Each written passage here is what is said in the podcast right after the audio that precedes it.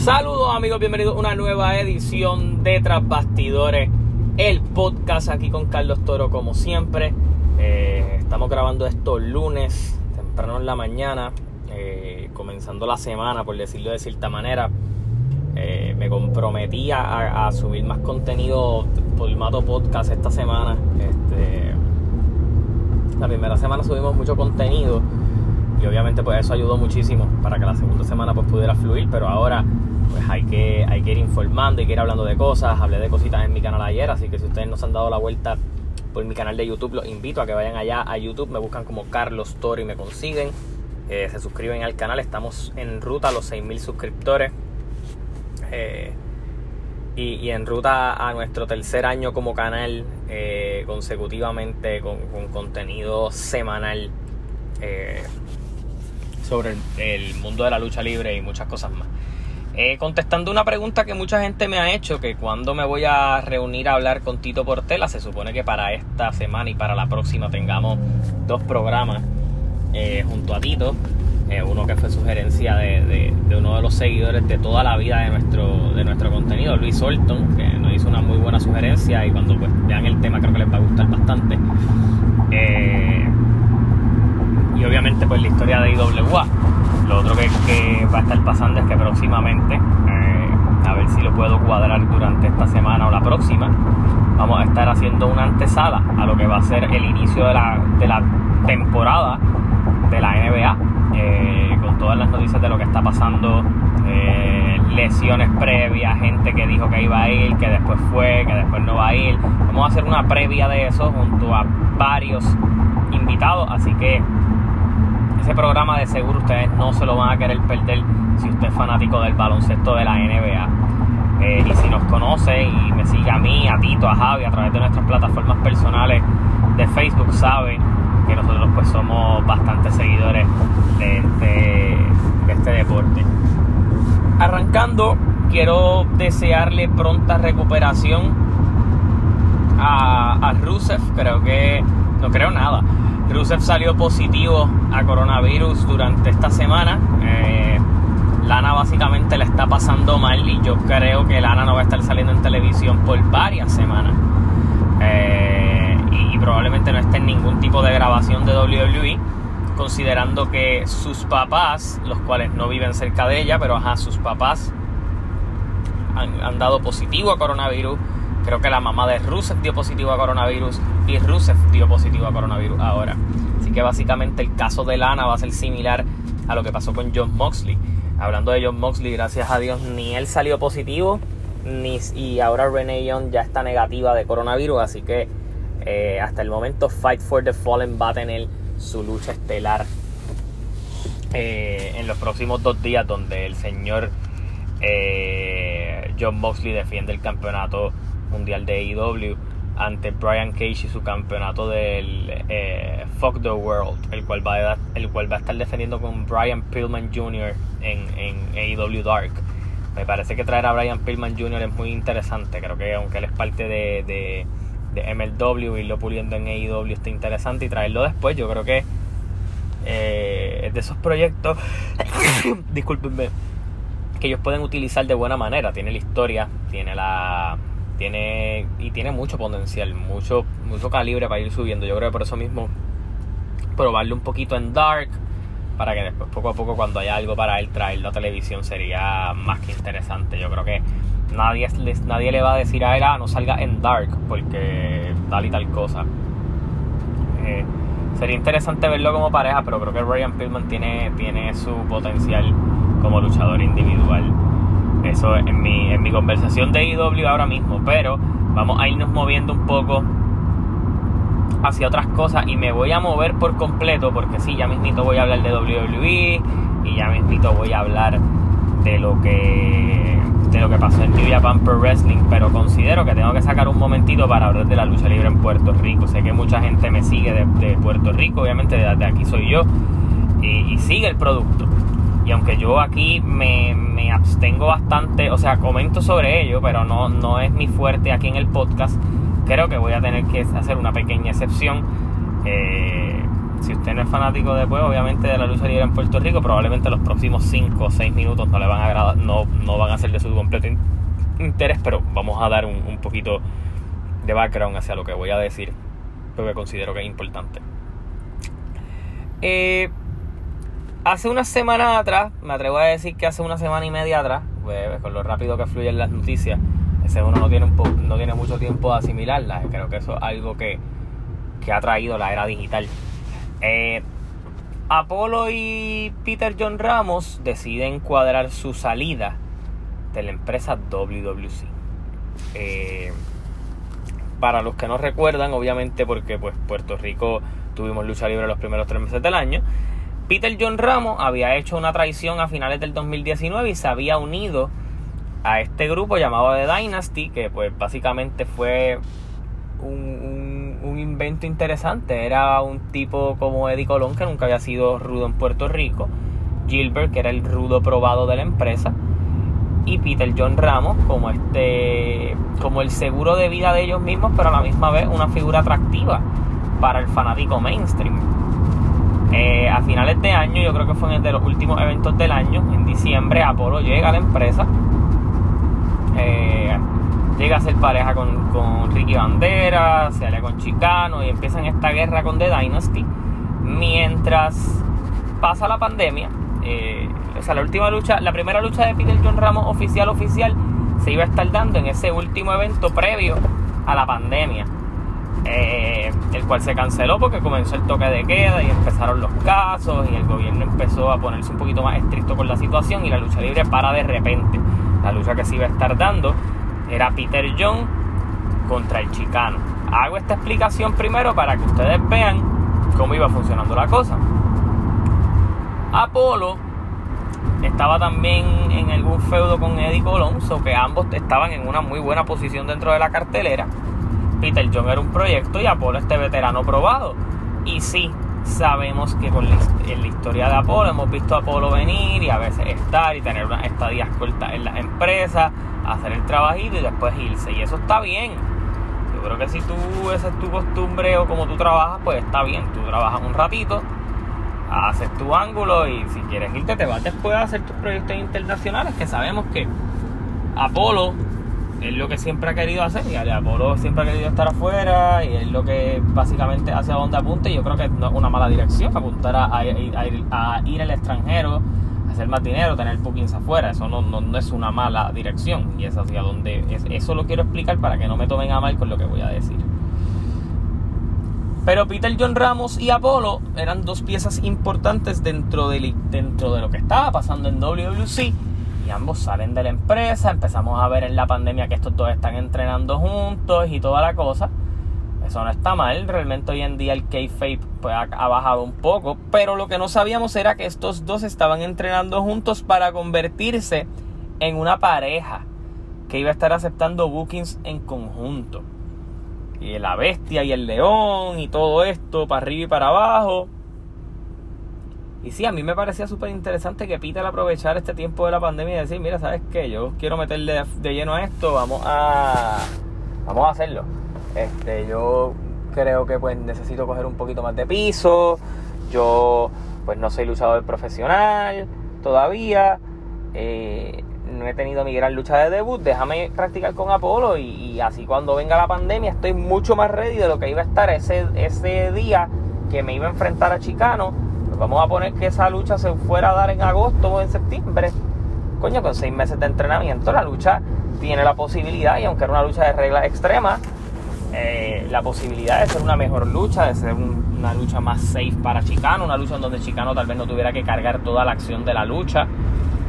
So que uno piensa en esas cosas y dices, coño, mano, pues el tipo tiene mucho interés. Y tal vez en esa parte estoy, estoy está clara, claro que tiene interés. Pero, momento a otro sale, mira, nosotros a partir de ahora no vamos a estar en WWC, tenemos otros proyectos y toda la cosa. Y ahí es a donde yo pienso que, que, que de cierta manera volvemos a la costumbre y a una de las cosas que yo considero que ha afectado grandemente y es una de las cosas que yo considero que es una mierda en la lucha libre puertorriqueña. Porque no creo que haya otra palabra para explicar eh, que no sea mierda. Que esta costumbre, y, yo lo puedo entender, si a ti no te pagan en un sitio, tú te vas, y eso yo lo entiendo, y me parece que es una práctica clara de tú darte a respetar con tu patrono. Muy bien, si no te pagan. Pero si a ti te están pagando, vamos a poner que te están pagando, qué sé yo, no pongas un número, me están pagando bien, me están pagando por aparición, porque en Puerto Rico no existen los contratos en las empresas de lucha libre, porque no hay el dinero ni está la industria lo suficientemente sólida para que tú hagas contratos. Pues tú te vas, haces el trabajo, vienes, estás trabajando un ángulo, ganas por fecha, todo lo que tú quieras poner. En Puerto Rico está la mala costumbre que si la otra empresa viene, te llama y te ofrece, qué sé yo, un par de pesitos más, tú dejas la historia a mitad. Y mira, yo considero que, que dentro de todo, la gente debe ser profesional. Y no hablo solo del luchador, hablo de la empresa también. Mira, si tú, de verdad la otra empresa te llamó y tú estás trabajando en la otra, mira, comunica al última, mira, a mí me ofrecieron más chavos acá. Eh, quieres hacer algo para retenerme, te voy a dar la, la oportunidad de, de, de, de fírmame, o, no fírmame, pero pues págame un poquito más, o, o mira, me están haciendo esta oferta, ¿qué podemos hacer? ¿Qué sé yo? Mira, porque al final del día yo considero que la mierda aquí es que a veces dejar los ángulos a mitad. Y yo lo digo más bien por eso. Porque vamos a poner, está bien. Peter John y Apolo se van, se van a ir de la empresa. Y yo soy el de esto y les digo, mira, eh, o, tú lo pones de una manera más de esto, mira, nos vamos a ir de la empresa, pero vamos a hacer esto. Cuando comience, cuando ustedes comiencen su temporada de nuevo, o cuando se acabe lo de la pandemia y podamos arrancar, para poder darle conclusión a los ángulos, nosotros vamos a trabajar la fecha que ya teníamos acordada con ustedes. Apolo iba con, con Eddie Colón y Peter con, con Chicano. Y después de eso, pues se acaban, pues ok, tú le das tiempo a la empresa a decir, ok, tengo que organizarme, eh, tengo que darle salida a Peter del grupo, ¿cómo lo hago? Eh, qué sé yo, lo pongo a perder con Chicano, decepciona y qué sé yo, ataca a todo el mundo y se va para el carajo eh, Apolo, qué sé yo, Apolo pierde contra Eddie Colón y se acabó y, pues ya lo sacaste de la historia y prosigues, pero le das tiempo a la empresa a poder hacer ajustes sobre la marcha. Pero en Puerto Rico está la costumbre de, ah, brinqué para acá, eh, ah, no, voy para acá. No es que el luchador se tenga que quedar en una empresa específica. Yo, yo esa parte la comprendo. Pero mano, si estás corriendo una historia y tú notificas, mira, yo me voy a ir, aunque tú pierdas, yo creo que lo de profesional es tal vez venir y decir, mira, vamos a acabar la historia esta, eh, es verdad que le tenemos que dar un poquito de fast forward, pero haz los ajustes, después de esta yo no vuelvo más por ahora, porque me hicieron una mejor oferta, o porque me voy para afuera, o porque lo que sea, y mano, le das tiempo de margen a que el producto no se vea afectado por lo que pasa fuera de la programación. Y entonces en Puerto Rico a veces tienen la costumbre de quejarse, ah, la gente le gusta más el bochinche que la lucha en Puerto Rico. Y claro que esa es la realidad de la industria.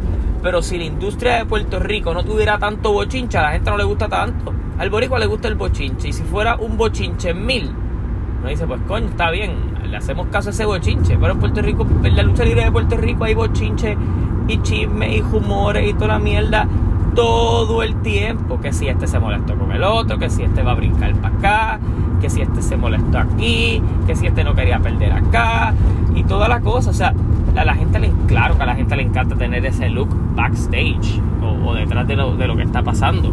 Eh, es, es, hacia lo que se nos ha acostumbrado a, a esta generación de cierta manera, a ese producto. Pero, pero, una cosa no quita la otra y como digo, de que una cosa no quita la otra, es que básicamente el factor de que muchas veces los luchadores actúan de una manera o la industria corre de una manera, permite que el bochinche sea tal vez más interesante de lo que está pasando en el ring. Y es por eso que quería sacar el momento de venir y decir que, porque después Pique Chicano, pues en un live también como que habló de ellos y despodrigó un poco. Eh, Realmente yo espero que lo de Peter John y Apolo eh, ellos sepan básicamente lo que están haciendo, porque pues sí, la industria de Puerto Rico tiene la, costumbre que pues alguien hace algo como esto, de tal vez dejar un ángulo a mitad, pero al final del día cuando regresan los quieren recoger. Eh, por eso mismo yo creo que los luchadores se atreven a hacer esto porque saben, ah, al final del día ellos nos van a necesitar a nosotros.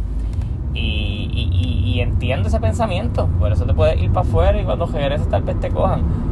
Pero Peter John no acaba de debutar claramente en una empresa y ya está haciendo ya está haciendo este tipo de tácticas de me voy para acá, me voy para allá, mira mano, tú te puedes quedar trabajando en WLC y tener tu, tu texto afuera, cuentan contigo, tú vas adaptándote, porque ahora mismo yo no sé qué mucho booking pueda haber mundialmente hablando, estamos con la crisis de la pandemia, está todo lo que todo eso. Yo creo que pudieron haber esperado. Si al final del día les estaba yendo bien brutal en los bookings afuera, mira, en verdad nos vamos Bandera hizo esa mierda. Bandera se fue a México, regresó a Puerto Rico. Y cuando lo volvieron a llamar para que se fuera fijo, se fue. Yo creo que lo han hecho mucho. Chicano luchó en México en una estadía con AAA que tuvo un par de fechas y después regresó a Puerto Rico. Eh, no es nada extraño tú luchar afuera, coger bookings afuera y luchar en Puerto Rico. Algo malo no le estás haciendo daño a nadie y no quedas mal tampoco. Pero pues, eso es parte de lo que ellos quisieron hacer.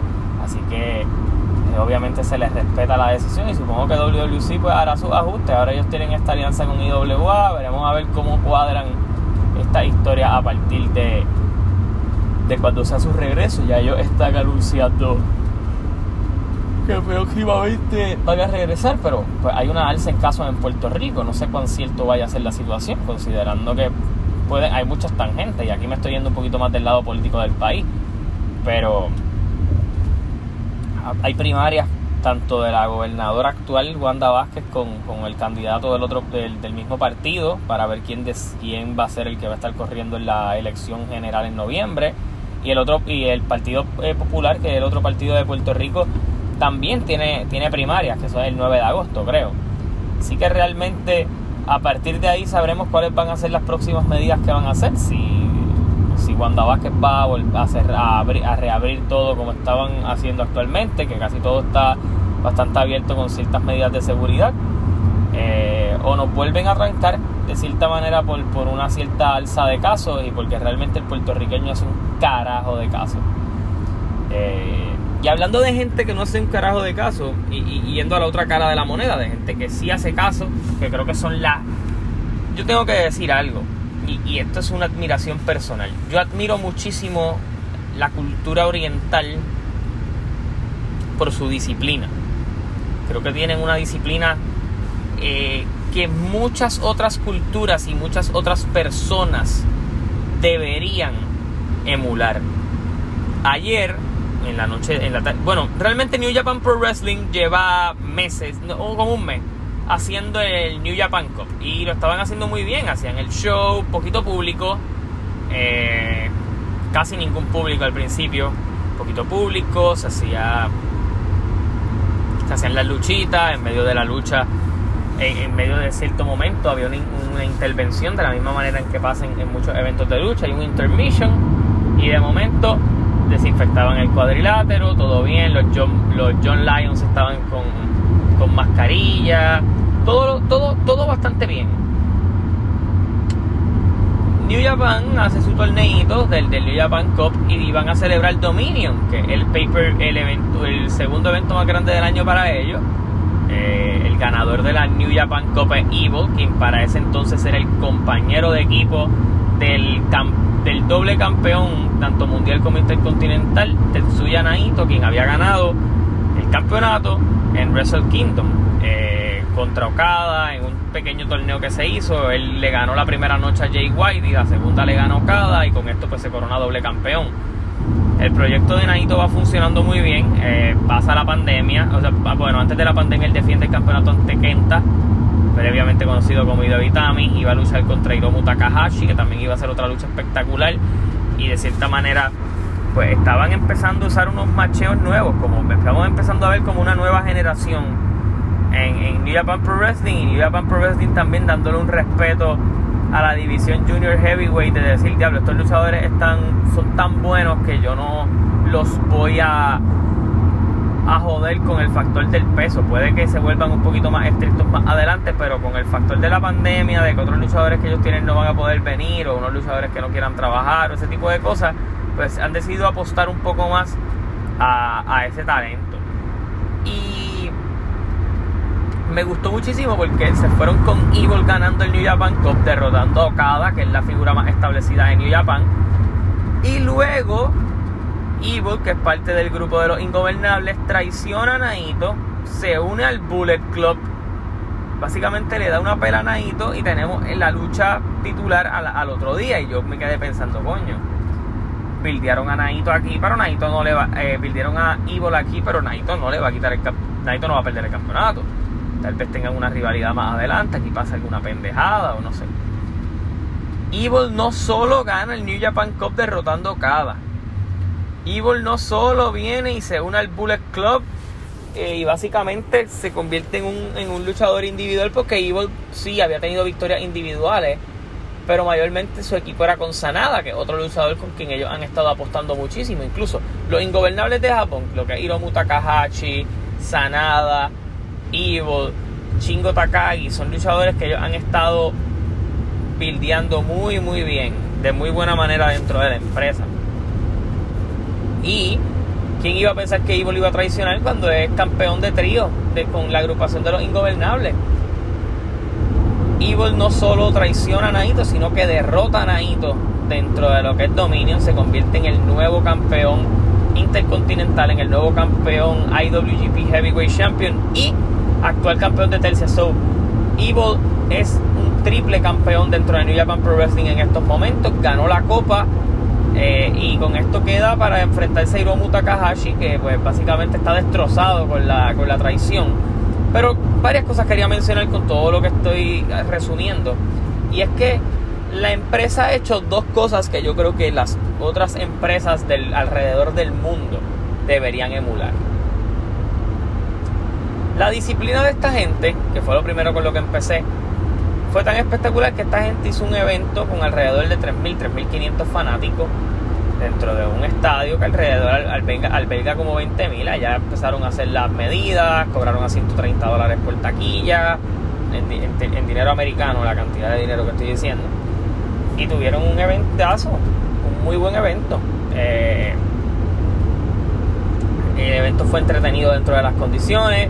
Hubo unas restricciones que obviamente los luchadores, el, talento, pues, el, fanático pues no podía estar gritando, tenía que pues aplaudir solamente para evitar pues obviamente la propagación de saliva y este tipo de cosas. Pero me parece que fue una muy buena práctica de, poder hacer el show, que la gente respetara, que la gente fluyera. Me gustó mucho ver, ver eso, me gustó ver el público de nuevo en un evento de, lucha libre y creo que con las condiciones adecuadas tanto AEW como, como WWE pudieran hacer este tipo de movidas y obviamente el arriesgarse.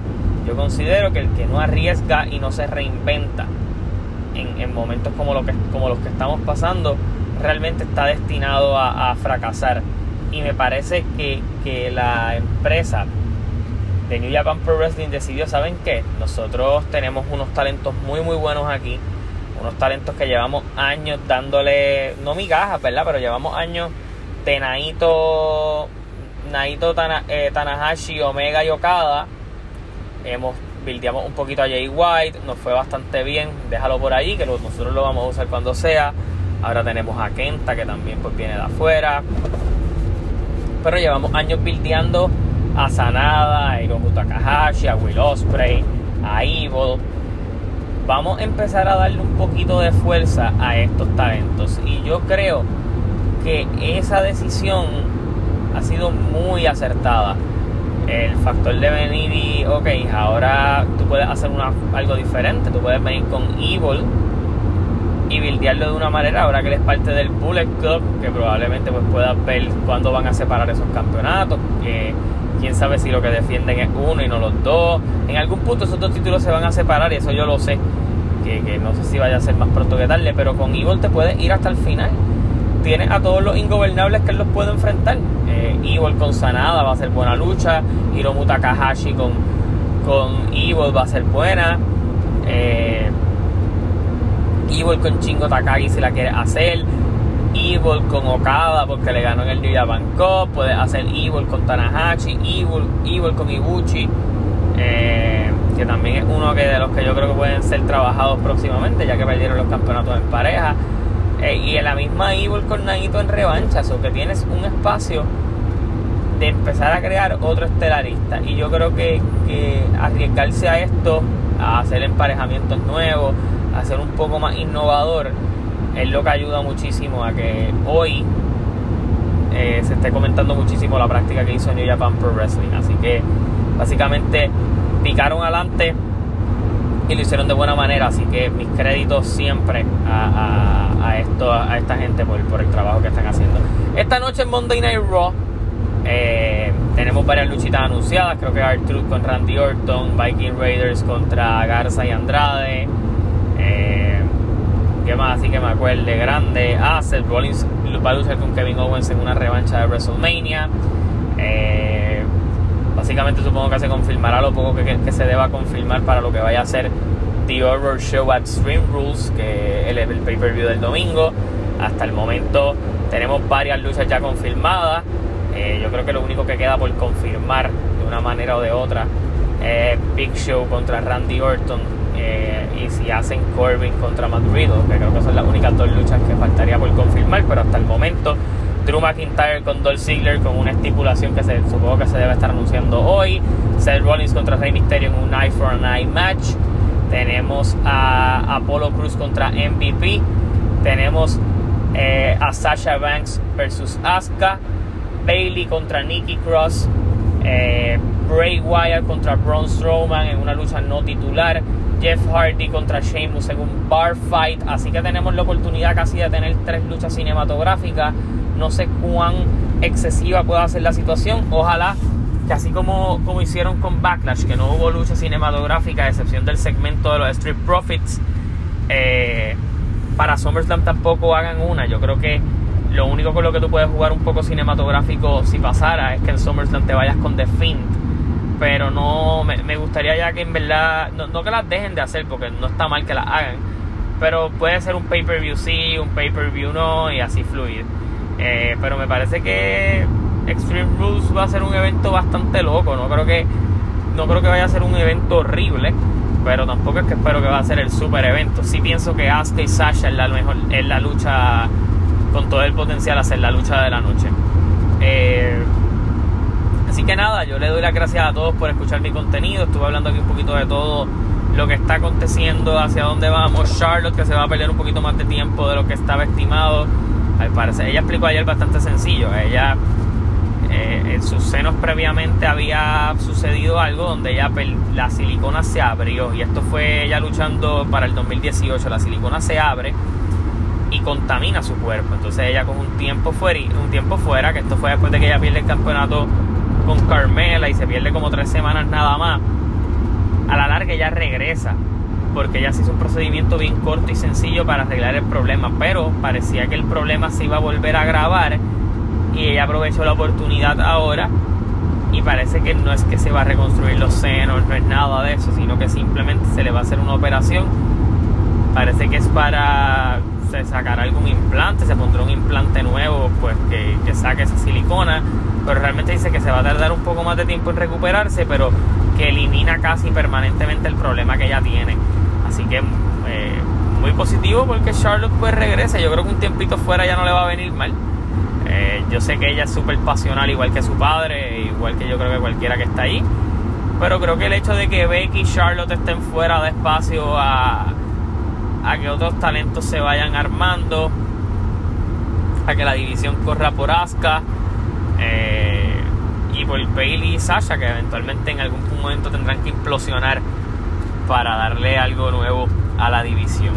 Así que nada, eh, gracias por, por, todo el apoyo. Síganme en mis redes, Carlos Toro PR en Instagram, Carlos Toro en Facebook.